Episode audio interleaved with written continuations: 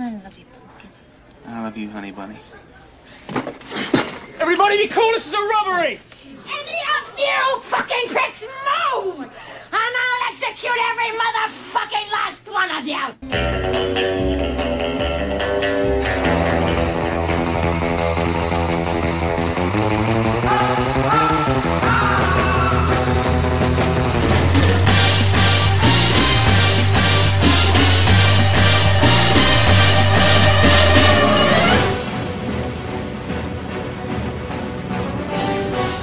Estás entrando al mundo del cine y su música.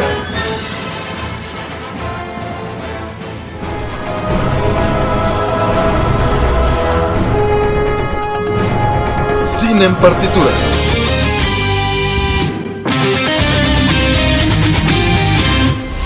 Hola, soy Robert García. Y yo soy Manu García. Sean todos bienvenidos una vez más a su programa Cine en Partituras.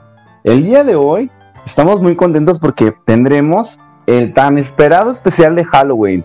Así es que, Robert, ¿por qué? ¿por qué estamos tan emocionados? ¿Qué va a pasar el día de hoy? Bueno, así como tú lo mencionas que tenemos nuestro especial de terror, tenemos desde el más allá invitado a Alan Castañeda. Es un gran amigo mío que actualmente estudia la licenciatura en Artes y Negocios Cinematográficos en el AMSI en la Ciudad de México.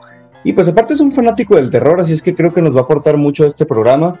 Y pues te escuchamos, Alan, ¿cómo estás? Buenos días, bienvenido. Hola, ¿qué tal? Buenos días, ¿cómo están todos ustedes? Eh, pues es un placer estar aquí eh, participando en Cine en Partituras. Es, es, bueno, como ya lo habían mencionado, la primera vez que, que estoy con ustedes y me emociona mucho porque sí, en efecto, el, el cine de horror y terror es de los géneros cinematográficos que más me apasionan. Así que es un gusto completamente estar aquí con ustedes. Muchas gracias por la invitación. Perfecto, Alan, pues vamos a empezar este primer bloque. Vamos hablando de lo que es el terror, ¿no? Y, y qué es lo más importante que todos nuestros eh, radioescuchas conozcan.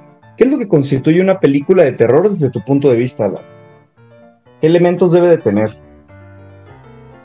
Bueno, pues antes que nada, eh, considero eh, que hay una diferencia entre ambos, tanto en terror y horror que en la actualidad se ha ido deformando un poco eh, el concepto y se llega a confundir.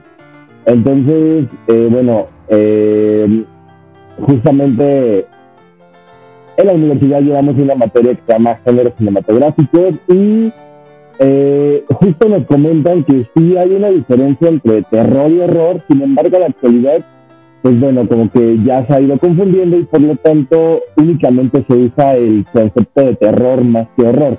Sin embargo, eh, el terror es, es aquel sentimiento eh, de un miedo extremo que, que, es ante una determinada situación o suceso. Es decir, que es cuando es algo más real, o sea, es una reacción que tienes ante algo más real, es okay. decir, un asesino o o una persona que sí se conoce que, que es un ser humano. Entonces, ah, okay. Eh, ok, sí, y el horror es cuando es algo sobrenatural, algo que está desconocido, entonces es un miedo diferente, porque es algo que no conoces, es algo que vas a investigar.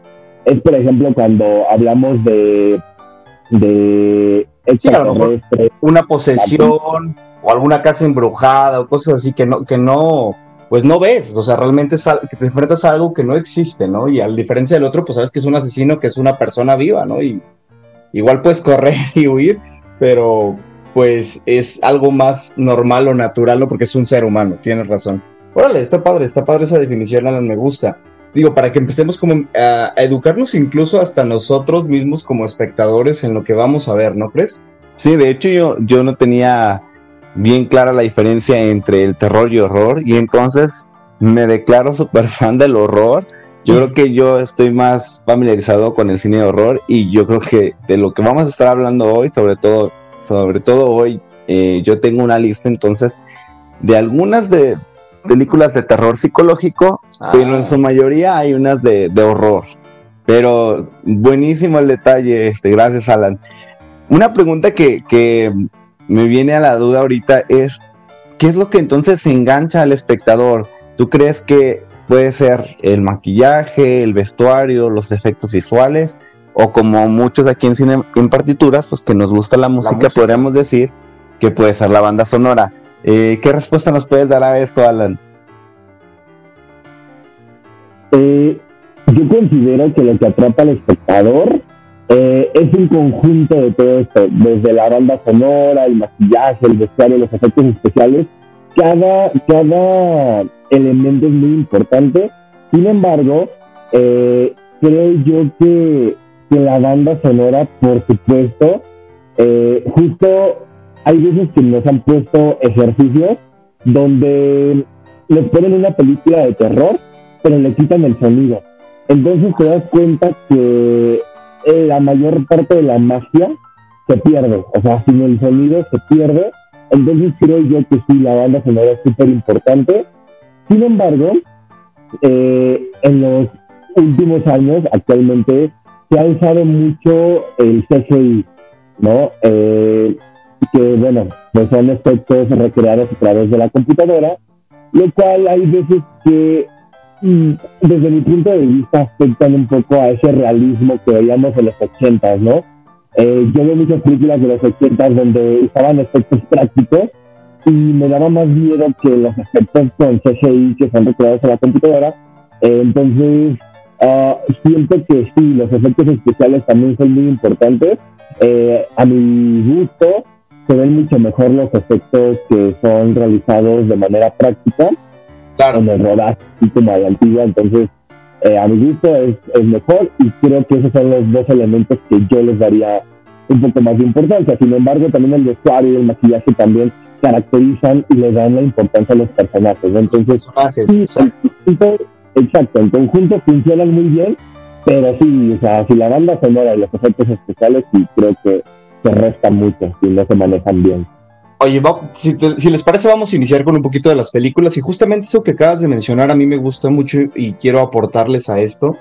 Porque una de las primeras películas que empezamos a ver de terror, que son icónicas desde los años 70, por ejemplo, tenemos unos clásicos del cine de terror, como La Masacre en Texas. No sé si recuerdan esta película del 74 por Top Hooper, que justamente lo que le daba a esta película que fuese más terrorífica era que se veía muy real, ¿no? O sea, realmente fue una película de bajo presupuesto que cuenta la historia de cinco chicos que se van a la a Texas justamente a ver la tumba profanada de uno de los abuelos de los chicos y no se esperan todo lo que sucede después, toda esta matanza que, que empieza a ver, pero justamente el hecho de que fuese grabada con actores amateur, con, pues le daba ese realismo, ¿no? Entonces, lo que tú bien mencionas, Alan, tienes toda la razón, te daba esa, te provocaba esa tensión y finalmente ese miedo, ¿no? Ver a este asesino, pues, acribillando a, a los, a los chicos, ¿no creen?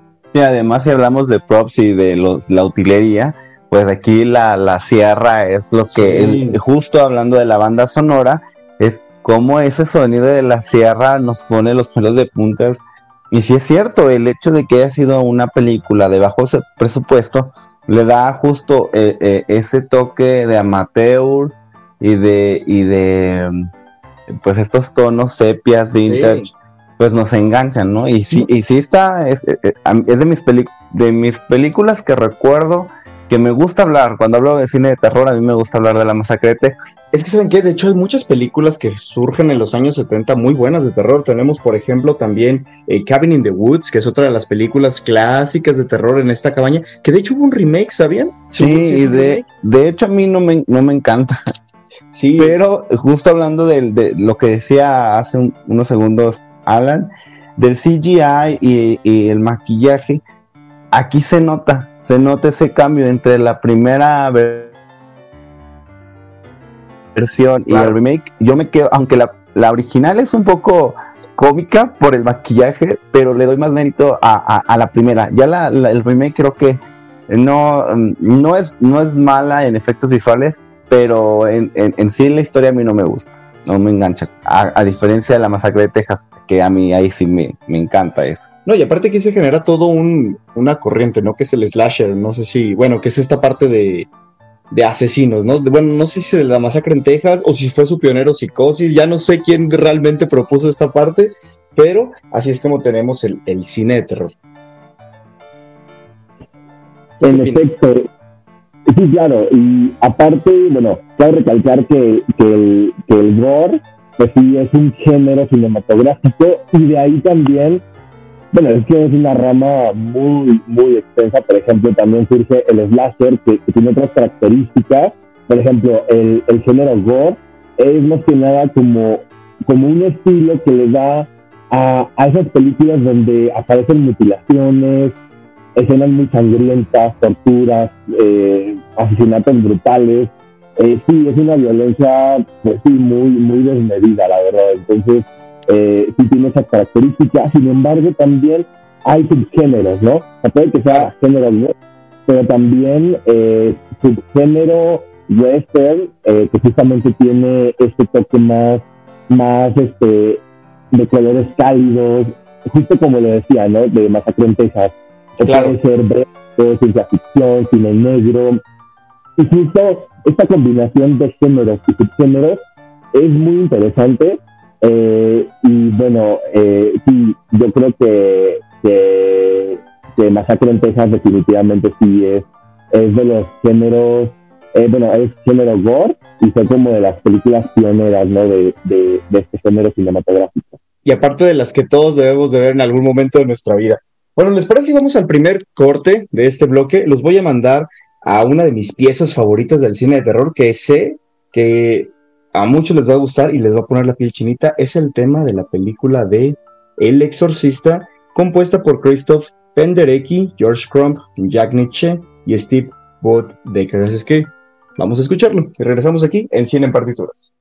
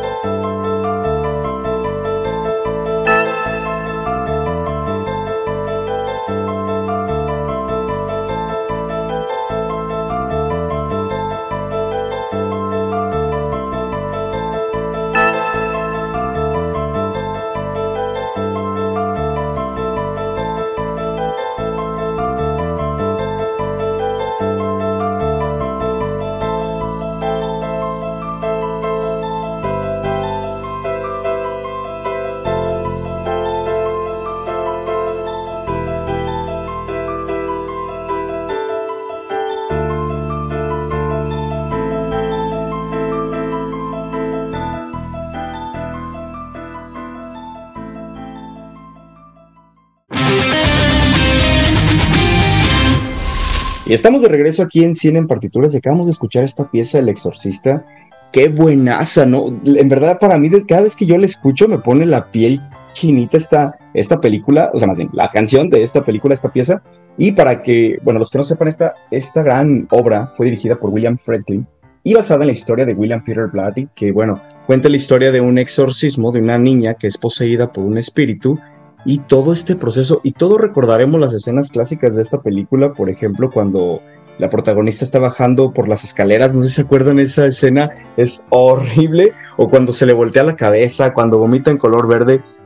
En verdad es una de las películas de terror mejor hechas, porque te lleva justamente en una escala de emoción, o sea, más bien, te, te va, te va poniendo la historia y te va llevando una escala de tensión, quería decir, escala de tensión hasta llegar al clímax de la película y es extraordinaria. Para mí una de mis películas favoritas, que de hecho la tuve que analizar en cine, entonces sí fue como, no sé si la disfruté o la odié, pero la tuve que ver como tres veces, entonces excelente película de terror. Es que si algo podemos rescatar de, de esta historia es el personaje. La verdad es que el personaje de Linda Blair es increíble.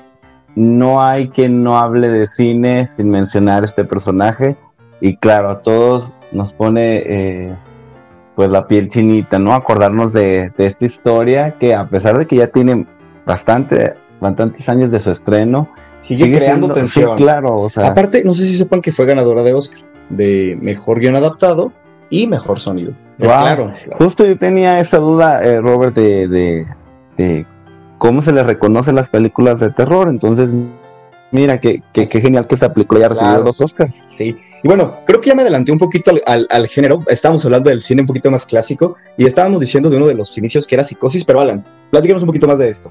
Eh, sí, eh, bueno, justamente eh, es el cine slasher, el cual es un subgénero del cine de terror, en el que un psicópata enmascarado va ase- asesinando con un arma blanca a un grupo de jóvenes o adolescentes movido por un sentimiento de ira o venganza. Entonces, eh, como tal, no se conoce el origen a ciencia cierta del cine slasher, sin embargo, se le atribuye a la película de Psicosis, porque es donde vemos a un asesino con un objetivo eh, que está enmascarado y que, bueno, se descubre al final quién es, ¿no? Y se explica sus razones.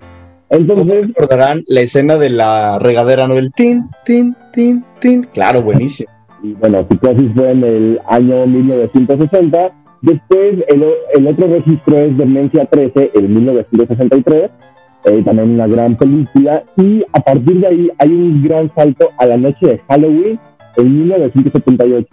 Ya a partir de, de, de aquí, bueno, hay otras películas como Viernes 13 en, en los 80 o Pesadilla de Elm Street en, en el 84.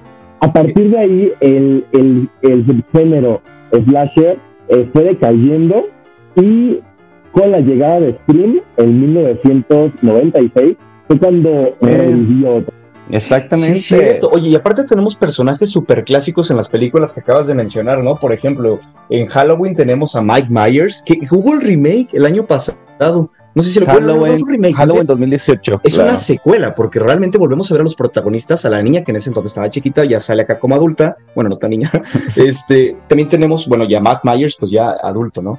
Y también tenemos, por ejemplo, en lo que decías de Viernes 13, al famoso Jason, y en Pesadilla de Elm Street a Freddy Krueger, que todos los niños, bueno, no sé, tú me decías, mano, ¿no? Que le tenías miedo acá a Freddy Krueger. Sí, es que, por ejemplo, a mí lo que me, lo que me encanta de Freddy Krueger es que rompe con toda eh, lo que ya conocíamos.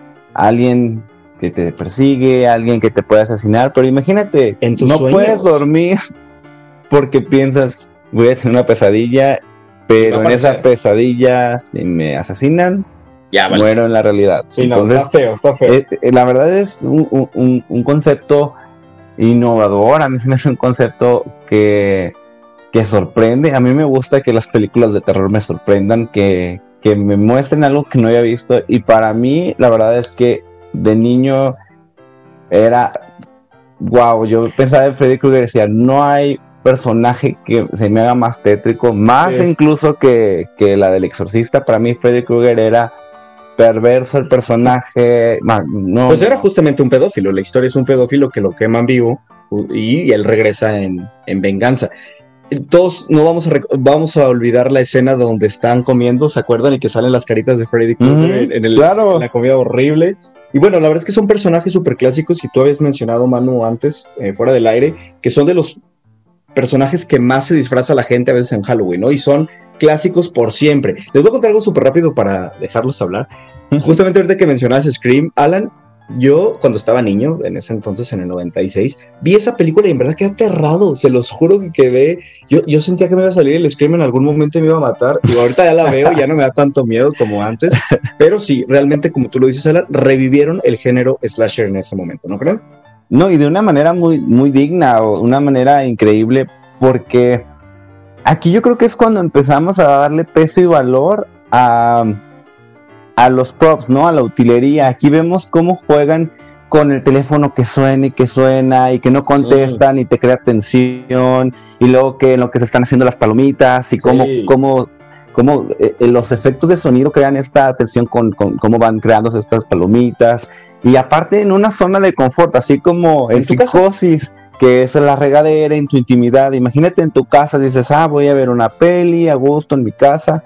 Imagínate que entra una llamada y que te empieza a... tú dices, claro, es una broma y la broma no es broma, o sea, la realidad, Es vas a morir. Entonces, crea esa tensión y crea que te enganches, o sea, crea eso, que te veas reflejado en el personaje porque dices, ching, eso me puede pasar a mí. Claro. ¿Tú cómo ves, Alan? No sé, ¿tú qué piensas sobre Scream? Justo tú mencionas que es como regresa en los 90 el, el, el, Este género. el género slasher, ¿no? Bueno, el subgénero de terror slasher. Eh, sí, y justamente algo interesante, eh, Scream es de mis películas favoritas, justo porque recrea, eh, recrea lo que es el, el género slasher y, y la misma película lo hace consciente. Es decir, dentro de la película hay ciertas reglas, ¿no? Por ejemplo, los, los protagonistas suelen ser un grupo de adolescentes y todo tiene que ver con las drogas y el sexo. O sea, y, Sí. y siempre están estos arquetipos de la rubia, el negro, el guapo, la chica sexy, y ya sabes que, que la rubia va a morir. O sea, son como ciertas reglas de las cuales Scream hasta cierto punto se burla. Eh, Claro, otra, claro. Cosa, bien, otra cosa, por ejemplo, es que el papel protagonista de los slashers regularmente son mujeres. Y justamente lo vemos con Jamie Lee Curtis en, en Halloween o, o lo vemos en Scream con Sidney Prescott, ¿no? O sea, esta chica Claro. final, esta chica que siempre sobrevive y que todo lo puede, pero que lleva una vida muy reprimida sexualmente, no es como la chica moralmente bien, correcta, pero que le va de la fregada, ¿no? Entonces es como, como esta parte también. Y bueno, los antagonistas siempre son representados por un asesino enmascarado, o sea, eso siempre, y tiene objetivos ya de manera personal, lo cual ya lo vuelve un villano, ¿no? Entonces, Claro. pues, es como lo interesante. Ajá, perdón que te interrumpa, pero justo ahorita eh, recuerdo que el director de Scream es Wes Craven, que es el mismo que hizo la pesadilla de Elm Street. Ah. Entonces, imagínense, es, una, es un Claro. director que ya tiene experiencia. Y aquí lo, lo- lo increíble, aparte de que es un buen director, yo creo que también tienen un buen director de casting, porque miren, en, en Scream vemos actores como Courtney Cox, que la verdad es, es, es una persona Sí. que muchos conocemos. eh, también eh, Neve Campbell, que es la icónica la que dices, la, la, la actriz, bueno, el personaje que todo lo puede. Y también en esta historia vemos Drew a Drew Barrymore, Barrymore, sí. que, que bueno, ahorita pues muchos la recordarán por, por películas más de comedia romántica, pero aquí vemos que, que fue un, un despunte para muchos actores. Y, y la verdad es que Scream se queda como entre las favoritas de, las noven- de los Sí. noventas. De hecho, para terminar este bloque ya, chicos, ¿les parece si me gustaría mencionar un poquito de las películas clásicas nada más para en el siguiente bloque ya irnos al cine moderno? Algo que no puede faltar desde los, ah, bueno, antes de los, ya nos brincamos hasta los 90, pero claro, está El Resplandor de Stanley Kubrick de los 80, buenísima también, un- una muy buena película, muy bien hecha, La Profecía de 1976. Había, hablábamos de Psicosis de Alfred Hitchcock y por supuesto Poltergeist de 1982, que son películas clásicas del cine. Y bueno, Manu, Manu, ¿qué vamos a escuchar de pieza para poder irnos a, esta, a este corte? Bueno, como ya mencioné, de mi infancia la más terrorífica es Pesadilla en Elm Street, así es que vamos a escuchar la pieza principal de esta película que nos siempre nos, re- nos recuerda a Freddy Krueger, así es que no se vayan y los dejamos con los pelos de punta.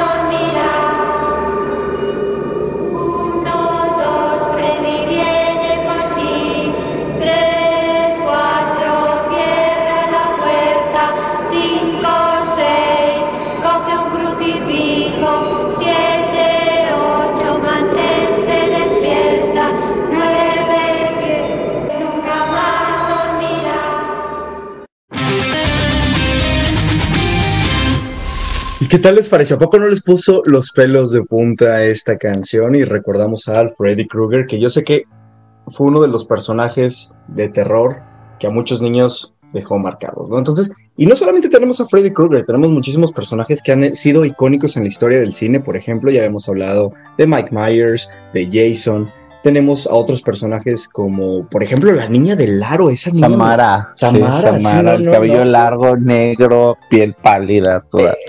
A mí me pone. No, eso, mira, se puso la piel chinita. Eso sí me daba mucho miedo. Tenemos al clásico It. Sí, buenísimo. Que de hecho, voy a comentar algo. A mí me gustó mucho más esta versión, no sé por qué, del It, eh, o sea, el, personaje. Tal vez porque de niño nunca me gustaron los payasos, entonces cuando yo lo veía, en vez de que me causara miedo, me causaba rechazo, ¿saben? Era como. ah, y nunca me dio miedo, o sea, porque muchos niños.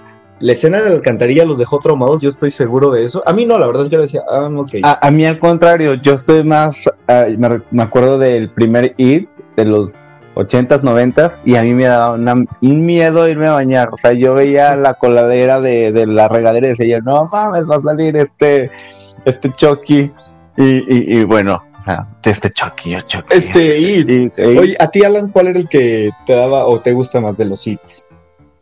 Eh, bueno, creo que creo que igual la miniserie de los 90 creo que, que más me marcó porque además eh, yo pues, soy del 2000, entonces como que crecí viendo esta versión. Cuando veo esta nueva versión del 2017 y 2019, eh, pues sí me gustó mucho, la disfruté porque la vi en cines y todo, pero pero sí, creo que la nostalgia se queda eh, un poco y además eh, justo lo que les comentaba, que, que usan más los efectos prácticos y esa película usa mucho el recurso de, de generar efectos por computadora, entonces eso también para mí le, le resta magia, no sé por qué. Bueno, sí, sí, eso sí, pero aunque yo les voy a llevar la contra, yo amo la nueva versión de eso y me encantó, me, me gustó mucho, la verdad es que el, el eso me causa más, se me hace más tétrico, pero, pero sí, o sea, vamos a tener como los dos bandos, ¿no? Así es que apoyen ahí en, en Cine en escriban cuál es su eso favorito, sí, la exacto. versión de los ochentas o la versión nueva, Team Alan y Manu o Team Robert. Muy bien, este... Además también tenemos, el- el- hablando del conjuro, bueno, ahorita que Ah, mencionamos, la tenemos monja. la monja, tenemos no a Anabel también, pero- que es del, de- de- del conjuro, entonces son estos eh, personajes, Personajes. que incluso se han convertido como en los, cuando pensamos en disfraces de Halloween, es de claro, todo el mundo se disfraza de vampiro, se disfraza Sí. de monja, o de payaso, o de Chucky. Claro, de Chucky también. Hasta de la novia de Chucky, hay que...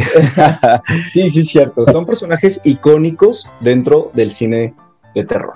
Y bueno, justo ahorita que estamos hablando de, de personajes icónicos y de disfraces de Halloween, eh, yo creo que también es importante pensar en todos los artefactos, en toda la utilería que cotidianamente es como de, ah, pues todos tenemos en casa, pero no nos genera miedo. ¿Y cómo se convierten en un artículo de terror? Sí, claro, por ejemplo, ahorita que mencionábamos a Samara del Aro, ¿quién no se queda impactado cuando ves que de una televisión sale... No, espérate, Pues ¿nunca, el- te ha pasado, ¿nunca les ha pasado de que están viendo la televisión y que se va la señal y se ve todo en gris? Estático, No, ah, sí, claro.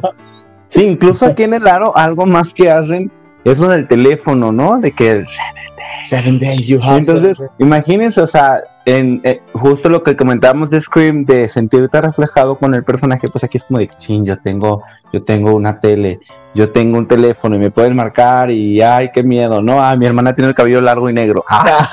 Es rubia la broma. está.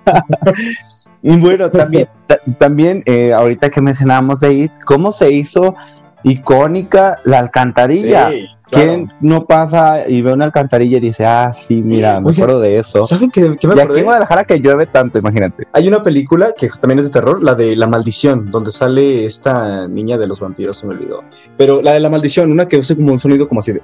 Ah, sí, ¿Se The? Grudge. The The Grudge, Grudge, sí, que hay una sale... escena que se está bañando esta, esta chava y que le sale la mano. Yo te, te juro que me da miedo. Yo me acuerdo de eso a veces que me estoy bañando igual que no me salga No la me quiero cerrar los ojos, no me quiero tallar Sí, claro. También justo eso, eh, o sea, hablamos de cómo en la intimidad eh, te generan este miedo de que ya no puedes estar solo porque siempre tienes como que este delirio de persecución de que aquí va a estar.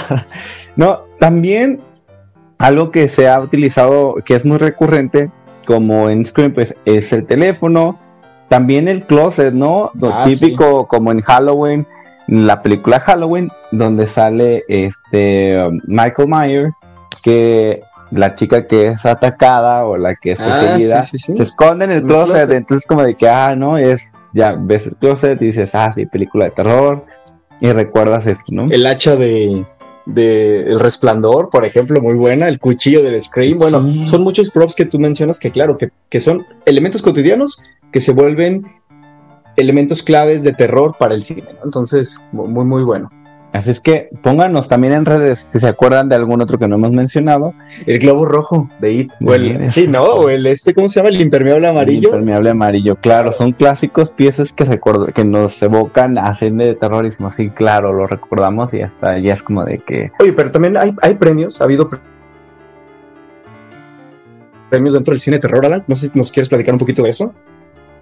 Oh, sí, eh, eh, justamente, digo, son premios que no se asignan así tanto, eh, por lo mismo de que son géneros que han sido, pues sí, un poco decayendo, eh, pues poco a poco, porque justamente las películas de terror y horror que han ganado eh, premios al Oscar, eh, justo son películas, pues sí, más de los 80s, de los 70s, ¿no? Entonces, por ejemplo, El silencio de los inocentes eh, ganó eh, la estatuilla a mejor película, mejor actor protagonista y a mejor actriz protagonista. Y Hannibal, entonces es una película, sí, la verdad, muy buena. eh, aunque yo tengo un dilema con esta película porque justo eh, siento yo que el verdadero antagonista no le dieron tanta importancia y, y todos recordamos a Hannibal Lecter, ¿no? O sea, cuando realmente él no era el, el verdadero antagonista,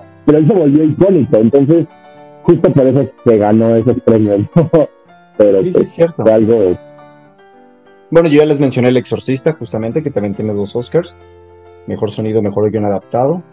Y bueno, justo ahorita que estamos hablando de, de premios, fíjense que aquí en, en la Ciudad de México, bueno, en, en México, en la Ciudad de México, existe Macabro, que es el Festival Internacional de Cine de Horror. Y este festival eh, es el Festival de Cine de Género en México y fue creado en el 2002.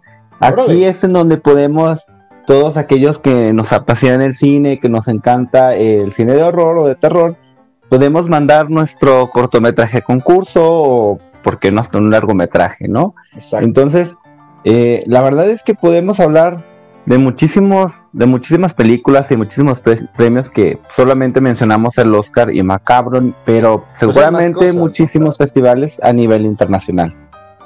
Y bueno, Alan, ¿Qué más, Alan? Cuéntanos. cuéntanos. Estamos- Ajá, exacto. Te interrumpimos, perdón. Bueno, eh, eh, también otro festival es Mórbido Fest, que se celebra en Puebla. Es uno de los festivales más completos, ya que durante todo el año se dedica a publicar información, eh, convocatorias, próximos estrenos. Y ya justamente para finales de octubre es cuando se hace este festival. Se exhiben cortometrajes, largometrajes, nuevos estrenos y, bueno, trabajos ¿no? que se han ido haciendo de horror y terror, ¿no? Eh, bueno, principalmente de terror. Y, por ejemplo, justamente hace un año eh, yo se pedí un evento, desafortunadamente no pude asistir. Eh, justamente fue, este, con, bueno, fue una convención de horror que se, se, se llevó a cabo en Guadalajara, Expo Guadalajara, eh, se llama Maligna.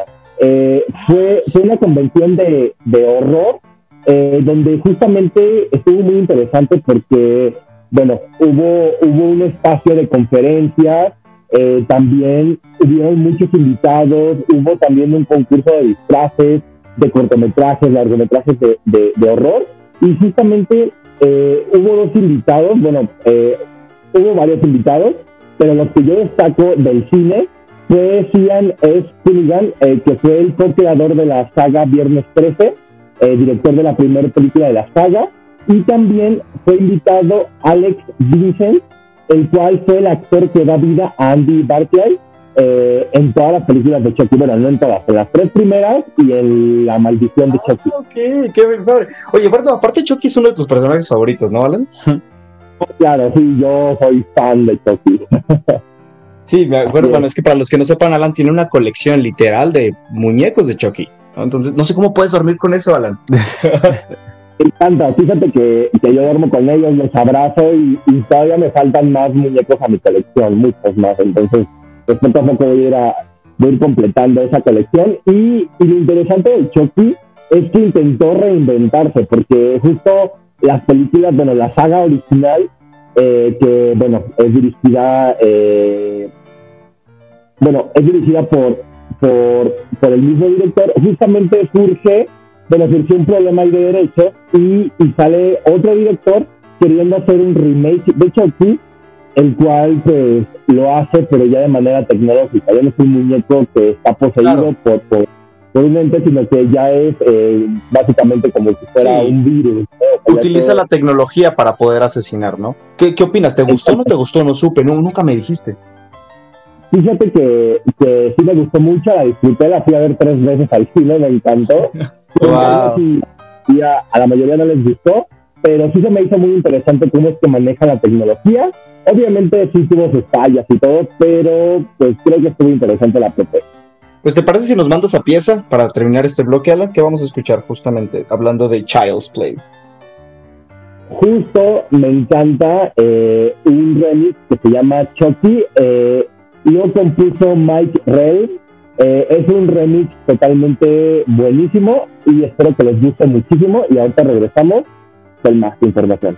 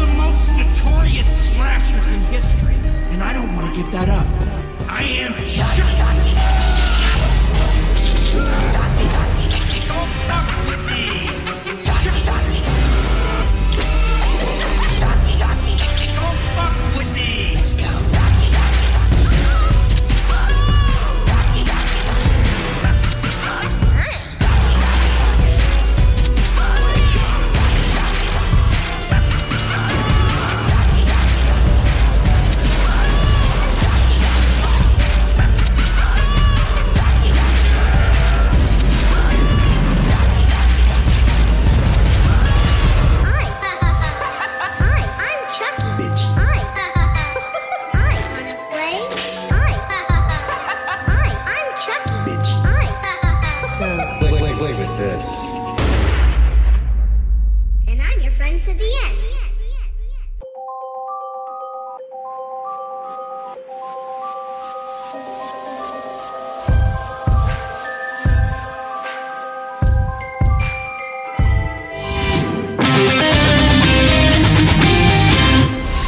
Y bueno, ya que estamos hablando de remakes, que esta franquicia de Chucky que tiene muchísimos años y que a muchos nos encanta la historia de Chucky, también vamos a comentarles que muchos no saben y es que es Pet Cemetery es un remake Sí. de, de Stephen King en el 89 fue la primera vez que lo vimos. También Halloween, esta franquicia que tiene eh, muchísimas entregas. Aunque esta fue más bien fue una secuela, no fue un remake.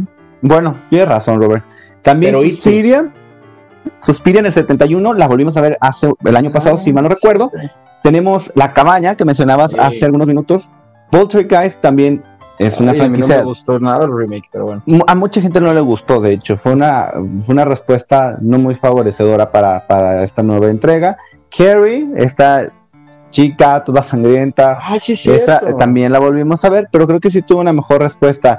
También tenemos La Masacre de Texas, que esta franquicia, esa historia que ya tenía como dos, tres entregas en lo- a- hace algunas décadas y se estrenó hace como unos 10 años la entrega. A mí la verdad me gustó Sí, está mucho bueno, está padre. esta, eh, ese remake. Y bueno, también The Evil Dead. El despertar del diablo, creo que se llama, ¿no? Este- Y, el 81. y bueno, era la que, la que, digamos que esta lista son de, eh, de remakes Y sin, exactamente, sin olvidarnos de Eso. eso, el El payaso, payaso, ¿no? Que fueron dos, dos entregas estos últimos años. Y así es, si ustedes no lo sabían y si no lo tenían en cuenta, pues estas son algunas películas que se han eh, rescatado y que se han Vuelto a ser. Exactamente. Y bueno, ya que estamos hablando de, de películas más contemporáneas, yo les quiero hablar de James Wan. Buenazo. definitivamente es mi director de cine de terror. Me encanta lo que hace este, este director. Muchos no saben, pero él inició en este género con el juego del miedo, con Saw. Esta Ay, dos historia, exactamente, esta historia en donde son estos acertijos, en donde son personas que quizá no estaban tan agradecidos con la vida, y es este reto en donde, ok, no querías tu vida, ahora tienes Pues que está. luchar por ella, y juegan como entre el gore, entre el miedo, entre la ansiedad, la frustración, y es que en realidad este, este hombre genera una tensión. Y, y no por algo se hizo una franquicia y hay tantas entregas del juego del miedo, ¿no? De Saw. Incluso no lo mencionamos, pero este también es un personaje icónico, el, el, el del, el Payasito. del Bueno, no, no es un triciclo payaso, es como una marioneta. es como una marioneta, ¿no? Está algo De extraño. hecho, los ponen junto a él y a Annabelle. ¿Los has visto? Sí, ahí ya no da tanto miedo, es más cómico. Pero bueno, así es que James Wan, fíjense, él genera después la franquicia de Insidious, que es La Noche del Demonio, mi favorita de todas las entregas que ha hecho James, James Wan.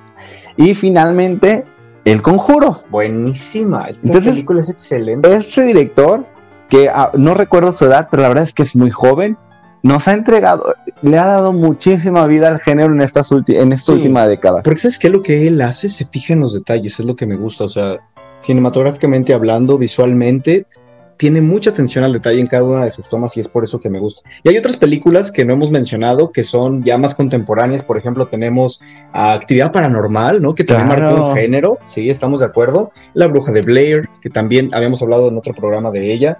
Pero, o sea, ha habido muchísimas películas nuevas. Una de mis favoritas también, La Bruja eh, o El Faro, que son de las más nuevas. Eh, Get Out, por ejemplo, El Descenso, etcétera. Hay un montón de películas de terror que son como más nuevas, ¿no creen? Ay, por cierto, eh, hay una película que a mí me encanta, bueno, se me hace muy buena que se llama Cuando las luces se apagan. Y es que a mí me dan pánico, a mí no me gustan los maniquíes para nada. Entonces, when the lights go out, eh, a mí la película no, eh, o sea, no siento que sea una maravilla, pero solo por tener maniquíes, la verdad a mí me ponen los pelos de punta, algo que quizá no muchos sabían. Pero bueno, Alan, a ver, cuéntenos, justo de esta lista contemporánea, ¿hay alguna que recuerdes que digas tú, wow, o sea, tiene que ser mencionada? ¿Por qué, Alan? Pues justamente eh, una película que, que a mí me encantó fue justamente Siniestro. Eh, es una película del 2012. Eh, a mí me, me causó mucho miedo, eh, más la primera entrega. La segunda no me gustó tanto, pero la primera eh, sí es una película que destaca a mi, a, a mi punto de vista. Eh, también El Hombre Invisible, que incluso en algunas salas de cine aún está eh, aún en ¿Cartelera? cartelera. Ujú. Sí, aquí en la Ciudad de México aún está, entonces este, a mí me gustó mucho. Eh, otra película, eh, Feliz Día de tu Muerte. Eh, Ah, Feliz Día de sí, Muerte, claro. La primera película, eh, justo también me recordó mucho a Scream, porque es como sospechar de todo y uno enmascarado y no saber quién es hasta el final, ¿no?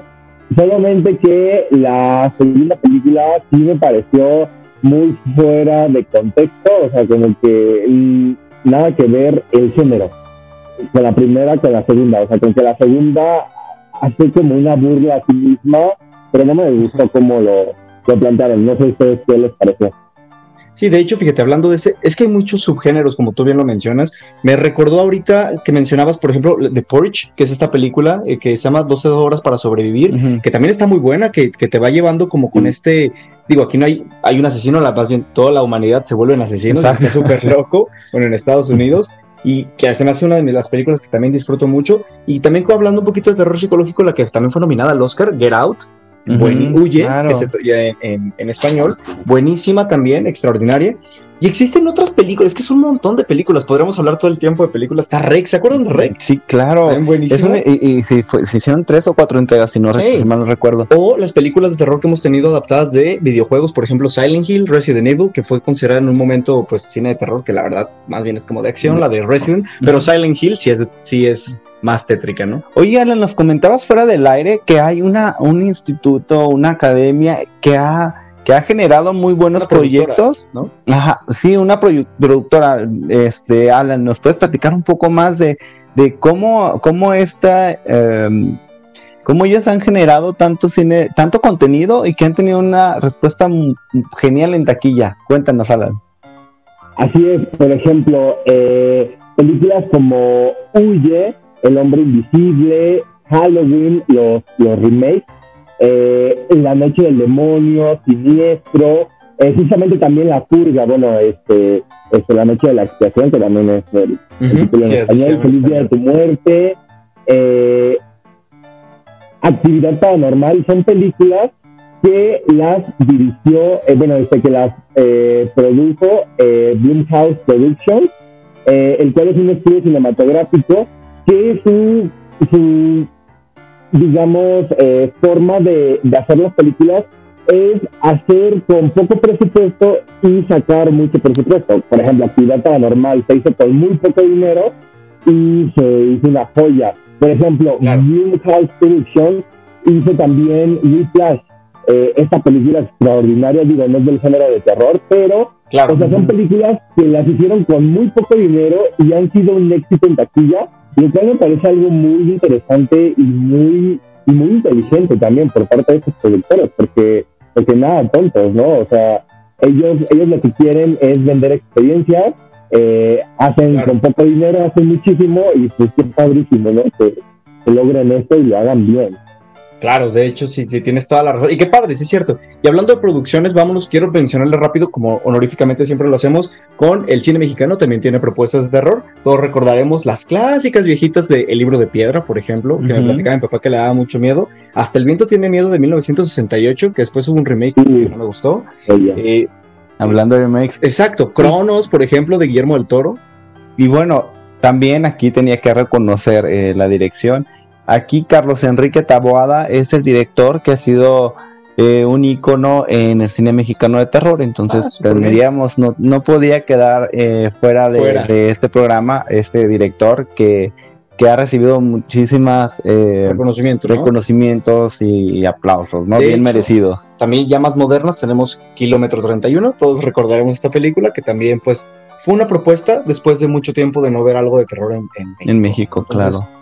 No, en y la- hasta en la, pantalla grande pues. y hasta la fecha todavía en cine podemos ver algunos trailers de películas que se van a Sí, estrenar. que se van a estrenar. Chicos, pues ya vamos a terminar el programa. Me gustaría que nos compartieran ya rápidamente para cerrar cuál es su top 3 de películas de terror. Y comenzamos, ¿te parece si contigo, Alan? Ok, va. Eh, bueno, mi top 3 eh, es Pesadilla en Elm Street eh, de 1984 con la dirección de Wes Craven. Eh, justo como lo decía Manu, a mí también mm, es de los personajes, Freddy Krueger es de los personajes que más me ha dado miedo porque sí, efectivamente todos tenemos pesadillas, ¿no? Ahora imagínate si tienes pesadillas y aparte eh, lo que estás viviendo en la pesadilla también sucede en la vida real, o sea, es como algo muy cañón. Además, eh, esas películas me generan mucha tensión y mucho estrés porque qué horrible no poder dormir. O sea, y si Claro. te duermes te mueres, ¿no? O sea, eso es una cosa increíble que manejan súper bien. Eh, en mi top 2 está eh, Child's Play, eh, las películas de Chucky, eh, pero principalmente la de 1988 con Tom Holland, que él fue el director. Y con, y bueno, como número 3, Scream, eh, de 1996, la primera, igual con la dirección de Wes Craven. Así que yo puedo decir que Wes Craven es mi director eh, de terror y horror y slasher favorito. Eh, y bueno, este fue mi top 3. Muy buenas, muy buena selección. Fíjense que, contrario a, a Alan, yo tengo películas más contemporáneas. Del 2009, yo tengo en tercer lugar El Cuarto Contacto de Olatunde Osunsanmi. Esta película a mí me pone los pelos de punta. Es de, de lo de desde el más allá, lo que viene de- del espacio exterior. Entonces es como de aliens. En mi segundo lugar está Hereditary del 2018 de Ari Aster, quien escribió y dirigió esa película. Y en mi primer lugar, la verdad, tienen que ver Babadook del 2014, dirigida y escrita por Jennifer Kent. Así es que búsquenlas, porfa. Mi top 3, rápidamente para terminar, está Los Otros del 2001 de Alejandro Menábal con Nicole Kidman, buenísima. La Bruja de Robert Eggers, de mis favoritas en el 2015. Y finalmente La Noche del Demonio en 2011 de James Bond. Y bueno, con esto terminamos Cine en Partituras. Muchas gracias, Alan, por haber estado con nosotros en este especial de terror. Te mandamos un fuerte abrazo y esperamos tenerte pronto en algún otro programa de Cine en Partituras. Muchísimas gracias y nos encantó que escucharan este top.